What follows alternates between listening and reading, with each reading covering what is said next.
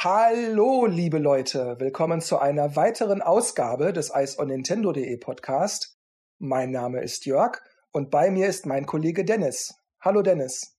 Hallihallo und ja, herzlich willkommen hier zu unserer neuen Ausgabe.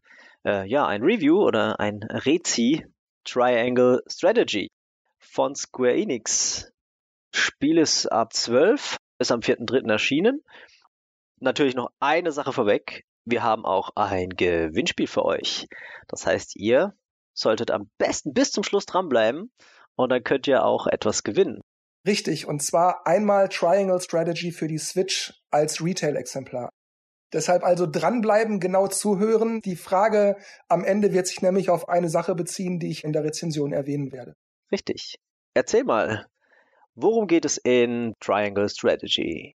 Das Spiel spielt sich wie Fire Emblem, Disgaea oder auch Advance Wars und ähnliche Titel, ist ein rundenbasiertes Strategie-RPG-Spiel. Die Story ist ziemlich komplex und ich will auch gar nicht spoilern, aber es geht im Kern um drei Reiche auf dem Kontinent Norselia. Und diese drei Reiche misstrauen einander und versuchen ständig, sich gegenseitig zu hintergehen. Und wir versuchen mit so wenig Schaden wie nur irgend möglich, diese drei Reiche wieder zu vereinen. Das heißt, wir müssen also oft abwägen, was für uns moralisch oder rational am vertretbarsten ist. Mhm. Und da merkt man schon, dass es sehr, sehr viel Story gibt, sehr, sehr viel Story. Und man kann, wenn man möchte, sich diese ganzen Gesprächs-Story-Sequenzen beschleunigen, indem man die R-Taste drückt. Oder man kann sie ganz überspringen, indem man ZR kurz drückt. Dabei verpasst man, wenn man so möchte, nicht nur die Story, sondern man verpasst auch Übungskämpfe. Aber im Feldlager kann man dann auch sagen, dass man Übungskämpfe, die so eine Art Tutorial sind für bevorstehende Kämpfe, dass man die nachholen möchte, sodass man auch später noch seine Erfahrungspunkte und diverse Schätze und so weiter bekommen kann. Das ist gut. Manchmal will man ja solche Tutorials überspringen, wenn man es vielleicht nochmal spielt oder so und dass man dann halt die Option hat, finde ich schon mal nicht schlecht. Wenn man das überspringt und dann hinterher die Übungskämpfe macht, kann es aber sein, dass die dann keinen Spaß mehr machen, weil man dann, wenn man das nicht sofort merkt, dass dann Übungskampf gewesen wäre und man holt ihn später nach, dass man dann schon etwas weiter gespielt hat und dann ist man eventuell überlevelt für die Übungskämpfe. Na, immerhin gibt's Erfahrungspunkte für Tutorials, weil das ist ja auch nicht immer so. das finde ich dann auch einen ganz gut gewählten Weg, wenn man auf normal spielt, solange man die Übungskämpfe immer wieder nachholt und man tatsächlich ein bisschen aufpasst, was man macht. Denn es gibt viele verschiedene Möglichkeiten, nicht nur eine Aktion zu wählen, also nehme ich ein Heil-Item, auf welches Feld laufe ich, welchen Angriff wähle ich aus, sondern auch von welcher Seite aus greife ich an.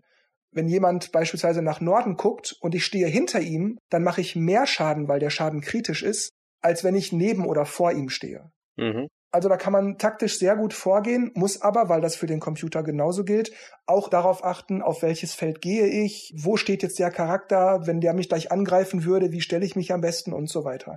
Also wenn man aufpasst, was man macht, dann ist der normal Schwierigkeitsgrad schon völlig in Ordnung. Es gibt aber bei jeder Mission, bei jedem Kampf gibt's immer auch Missionsziele. Und da kann zum Beispiel ein Missionsziel sein, Charakter X darf nicht sterben.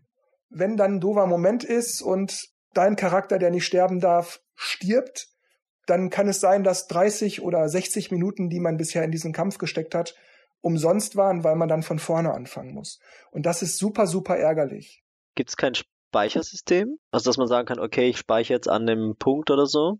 Es gibt ein Speichersystem, allerdings kann man immer nur dann speichern, wenn man nicht im Kampf ist. Außer man sagt, ich bin im Kampf und man macht so ein Quick Save, dann ist man allerdings auch exakt an der Stelle wieder im Kampf zurück und der Quicksave wird gelöscht, wenn man ihn geladen hat, sodass man also auch nicht beschummeln kann.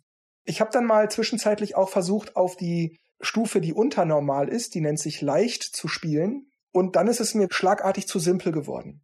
Das heißt, der taktische Anspruch war dann praktisch komplett flöten und dann ist auch jeder Spaß aus dem Gameplay raus. Und deshalb finde ich normal manchmal schon zu hart, obwohl es ja nicht die höchste Stufe ist und leicht manchmal schon zu simpel, obwohl auch das noch nicht mal die leichteste Stufe ist. Mhm. Was ich auch gelesen habe, ist halt, dass da sehr viel Wert auch oder Liebe und ins Detail auch mit Elementarzaubern eingebracht wurde, also dass halt irgendwie Kisten explodieren und keine Ahnung, also dass man sehr viel die Umgebung mit einbinden kann.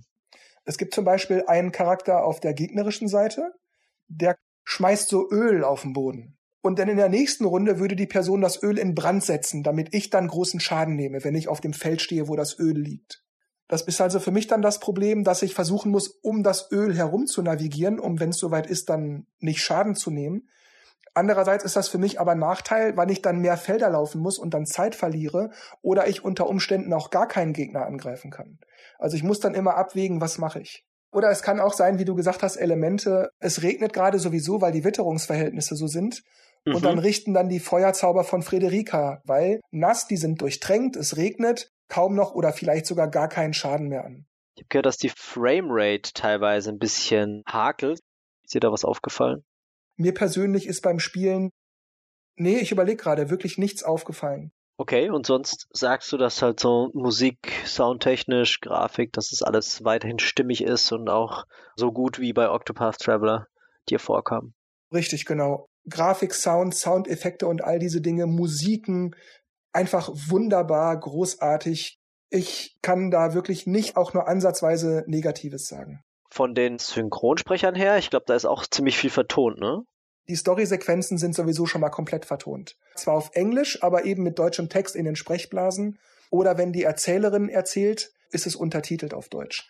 Aber auch in den Kämpfen gibt es Aussagen wie, wenn ich einen Charakter heile mit einem Zauberspruch, dann sagt der geheilte Charakter much appreciated oder sowas. So als Gesamtfazit. Also das Spiel ist auf jeden Fall geeignet für Leute, die gerne Spiele spielen wie Fire Emblem, Disgaea oder Advance Wars und ähnliche Titel, also so rundenbasierte Spiele. Und muss aber dazu sagen, dass das Spiel durchaus schwer sein kann, wenn man jetzt nicht auf sehr leicht oder leicht spielt. Dann kann es also sein, dass man das vier, fünf, sechs, sieben Mal neu startet, bis man irgendwann raus hat, was man wie tun muss oder auf welche Weise man vorgeht oder wie man Charaktere vielleicht näher ranlocken kann und so weiter und so fort. Und das kann wirklich demotivierend, richtig, richtig ärgerlich werden in solchen Momenten. Und deshalb wäre es eigentlich mir lieber, wenn ich nicht über sehr leicht, leicht, normal und so weiter auswähle, sondern indem ich das eher so mache wie den Schaden, den ich austeile, anpassen den Schaden, den ich einstecke, anpassen, die Erfahrungspunkte, die ich bekomme, anpassen und so weiter und so fort. Dann kann man das individuell regeln und sich sozusagen seinen Wunsch Schwierigkeitsgrad anpassen. Na, das klingt aber schon mal nach einem guten Fazit, würde ich mal sagen. Mindestens 85 Prozent, je nachdem, auf welchem Schwierigkeitsgrad man spielt, wie man die Charaktere einsetzt und so weiter und so fort, kann es auch mehr, aber vielleicht auch weniger werden. Ja, wunderbar. Jetzt natürlich unsere Gewinnspielfrage. Also, und zwar, ich habe es irgendwann in dieser Ausgabe zwischendurch mal erwähnt, aber von euch möchten wir jetzt gerne wissen, um das Exemplar gewinnen zu können, wie heißt der Kontinent, auf dem die Geschichte von Triangle Strategy spielt? Wenn ihr uns das beantworten könnt, schickt bitte eine E-Mail an podcast@iceonnintendo.de, schreibt euren Namen und eure Adresse inklusive natürlich der Beantwortung der Frage mit hinein und bei mehreren richtigen Einsendungen werden wir dann per Losverfahren ermitteln, wer von euch das Gewinnspielexemplar dann zugeschickt bekommen wird. Mhm. Wir benachrichtigen euch dann, falls ihr gewonnen habt und wünschen euch natürlich viel Erfolg. Und danke euch natürlich, dass ihr dabei wart und zugehört habt. Und ja, ich würde sagen, dann hören wir uns bei der nächsten Podcast oder Nintendo Switch 2 oder was auch immer wieder. und in diesem Sinne äh, sage ich schon mal Ciao und der Jörg macht diesmal das Licht aus. Tschüss, macht's gut und bis zum nächsten Mal. Und diesmal mache ich das Licht aus. Ciao.